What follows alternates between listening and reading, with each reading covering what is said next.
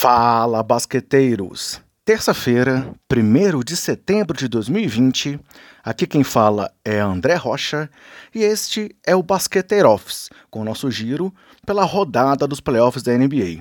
E hoje falaremos do jogo 1 da série entre Bucks e Heat e do jogo 6 entre Rockets e Thunder, com destaque para a grande atuação de Jimmy Butler, ou Jimmy Buckets, para bater Giannis e companhia, e para Chris Paul comandando o Thunder até o jogo 7. Para começar o dia, tivemos o Miami Heat superando o favorito Milwaukee Bucks graças à atuação fantástica de Jimmy Butler, especialmente no quarto período.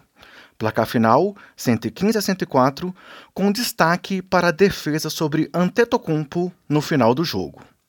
O atual MVP foi limitado nos 12 minutos finais a 3 pontos, com aproveitamento de 1 de 4 nos arremessos e 1 de 4 nos lances livres, além de cometer 3 desperdícios de bola. Já Butler, em contrapartida, marcou 15 dos seus 40 pontos nos 6 minutos finais do jogo. E além de quebrar seu recorde de pontos em jogos de playoff, Jimmy B teve aproveitamento de 65% nos arremessos, acertando 13 em 20 100% nas bolas de três, acertando as duas que tentou, e 92,3% nos lances livres, acertando 12 em 13 tentados. E nos cinco minutos finais de jogo, Butler superou o time do Bucks em pontos, marcando 13 contra, contra 8 de todo o time de Milwaukee e acertando os cinco arremessos que tentou e o camisa 22 se juntou a D-Wade e LeBron James como únicos jogadores do Heat na história com jogos de 40 ou mais pontos nos playoffs.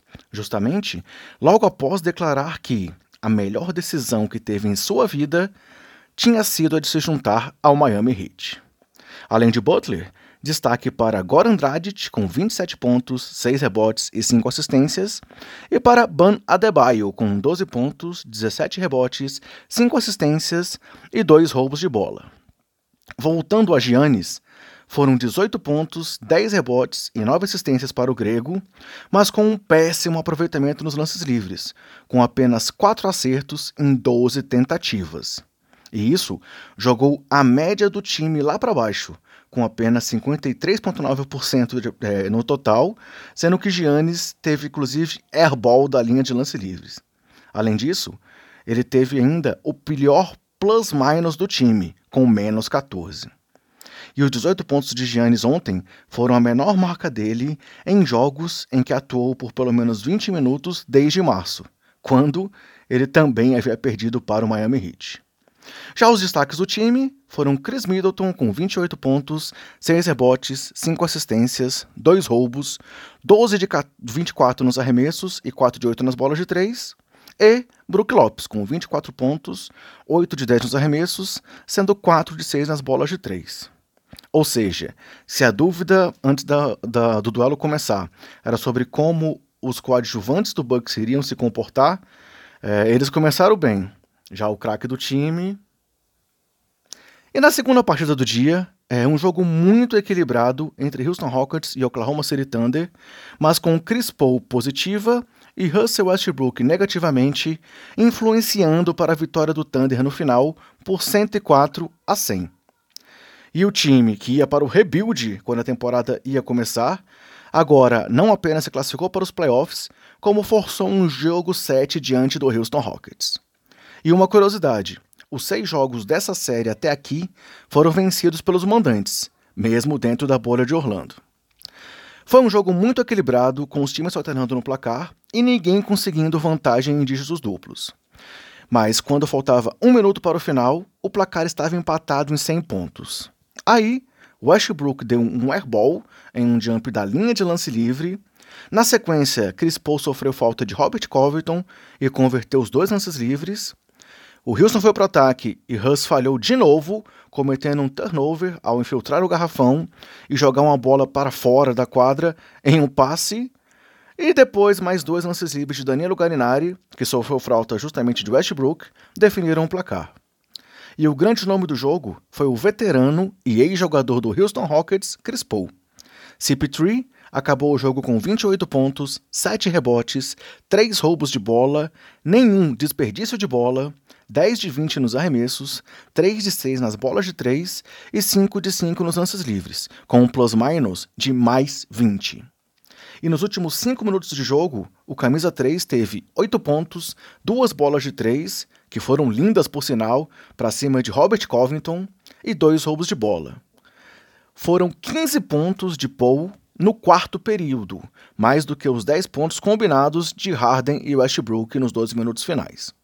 E Paul é ainda o jogador mais clutch dessa temporada, com 171 pontos marcados nos momentos decisivos, ele é o líder da NBA, com 52,5% de aproveitamento nos arremessos, 40,6% nas bolas de três, 32 vitórias, também lidera a NBA nesse quesito, e 14 derrotas nesses jogos apertados. E com isso, o Thunder também é o líder da NBA nesse tipo de partida, com 33 vitórias e 15 derrotas, incluindo um retrospecto de 3 a 0 nessa série. Além de Paul, destaque para Gallinari, com 25 pontos, 9 de 17 nos arremessos em geral e 4 de 9 nas bolas de 3, sendo que vale lembrar que Galo, no jogo 5, tinha marcado apenas um ponto, ou seja, ele se recuperou bastante nessa partida. Já pelo Rockets, James Harden teve 32 pontos, 8 rebotes e 7 assistências, mas acertou apenas 3 em 11 tentativas para 3 pontos. Além do Barba, destaque para Rocco, com 18 pontos, 5 roubos de bola e 4 de 6 nas bolas de 3. Já Russell Westbrook teve melhores números do que no seu jogo de volta, acabando com 17 pontos, 8 de 15 nos arremessos e 1 de 2 nos tiros longos. Mas, além dos 7 turnovers no total, os erros dele no final do jogo acabaram sendo bastante decisivos para a derrota do time texano.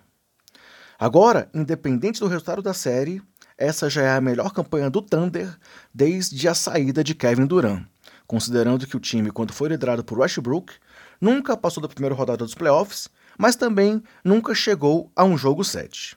E aí, cabe citar a entrevista pós-jogo, onde CP3 disse duas coisas. Primeiro, ele disse que o Thunder ontem queria apenas a chance de jogar um jogo 7, pois no jogo 7 é onde tudo pode acontecer. E depois, Paul disse que algumas pessoas são feitas para isso, enquanto outras se intimidam com essa situação. E aí, isso foi apenas confiança ou também teve uma dose de provocação, galera? E para encerrar essa edição, duas notícias. A primeira foi a escolha de Brandon Ingram como jogador que mais evoluiu na temporada, para a tristeza dos fãs de Bana Adebayo. O camisa 14 do Pelicans evoluiu nessa temporada de 18.3 pontos por jogo para 23.8, de 5.1 rebotes por jogo para 6.1, de 3 para 4.2 assistências por jogo e de 33% de aproveitamento nas bolas de 3 para 39. E além disso, ele converteu nessa temporada 150 bolas de 3, contra apenas 31 da última, além de ter sido convocado pela primeira vez para o All-Star Game. E a outra notícia, galera, é mais uma perda impactante para o mundo do basquete, com a morte de John Thompson, o lendário treinador de Georgetown, que já havia sido jogador contemporâneo de Bill Russell no Boston Celtics, mas que também tem um fator muito importante por ter sido responsável por revelar nomes gigantes na NBA, como os de Pat Ewing, Alonso Mourning e Allen Iverson, que postou várias declarações emocionantes pela perda do treinador Thompson. Bem, é isso, galera. Esperamos que vocês estejam gostando aqui do nosso Basqueteiro Office. Confiram muito mais no nosso Twitter. Se cuidem, cuidem dos seus, cuidem do próximo e até mais!